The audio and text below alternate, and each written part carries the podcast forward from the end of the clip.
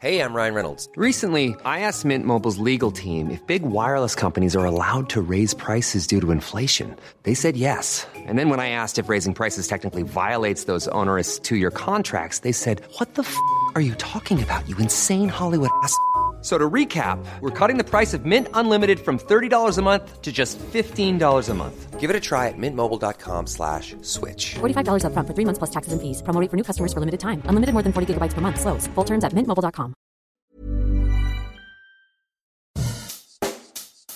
Bonjour et bienvenue dans Savez-vous que, le podcast d'anecdotes du Dauphiné libéré. Chaque jour, on vous raconte une histoire, un événement marquant, qui vous permettra de briller en société et de vous coucher un peu moins bête.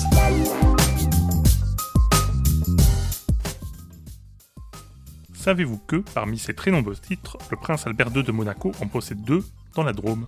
Des autres chefs d'État l'envient-ils Depuis sa naissance, le souverain monégasque est présenté comme Altesse Sérénissime. Né en 2014, Jacques, son fils et héritier, l'est aussi. C'est vous dire si la famille est tranquille. Monté sur le trône de son pays en 2005, Albert II s'inscrit dans une liste de têtes couronnées quasiment ininterrompue depuis plus de 7 siècles.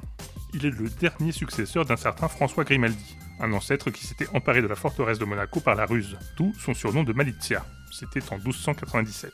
Depuis, l'eau a coulé sous les ponts, mais Monaco est toujours une principauté, la deuxième plus petite monarchie d'Europe, juste derrière le Vatican. Or, au-delà de son petit état, Albert II pourrait revendiquer d'autres possessions, toutes sur le sol français. Comme son père René III et plusieurs autres maîtres du rocher avant lui, il est en effet duc de Valentinois, dans la Drôme, un titre qu'il a hérité d'un certain Adalhelm, premier à le porter à la toute fin du IXe siècle, mais en tant que comte. C'est en 1498 que le tout premier duc est apparu, un dénommé César Borgia, en place jusqu'en 1507. Mais revenons à Albert II de Monaco. Dans la Drôme toujours, il est aussi baron du Buis, une distinction qui remonte à 1641.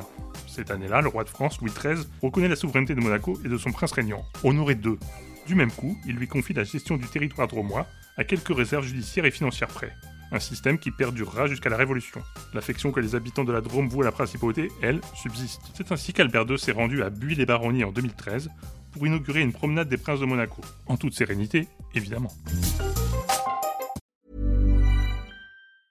Brought to you by Lexus. Some things do more than their stated functions, because exceptional things inspire you to do exceptional things. To this select list, we add the all new Lexus GX. With its exceptional capability, you'll see possibilities you never knew existed, sending you far outside your comfort zone. But as much as the GX challenges you, it also spoils you. Its intuitive technology and luxurious features mean that wherever you go, you'll never go without. Live up to it. The all new Lexus GX.